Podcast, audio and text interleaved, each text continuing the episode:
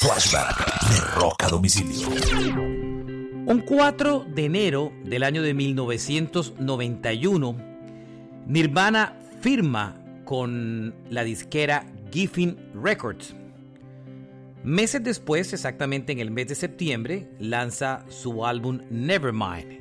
Nirvana tenía mucho miedo de dejar su disquera original, independiente, para ir a firmar con una mayor, pero parte todo el fenómeno musical que se generó alrededor de Nevermind no solo se debió al brillante talento de los Nirvana, encabezados por Kurt Cobain, sino a toda la magia que puso Giffin Records alrededor de la promoción de este disco y que convirtió a Nirvana en un fenómeno musical del rock alrededor del planeta.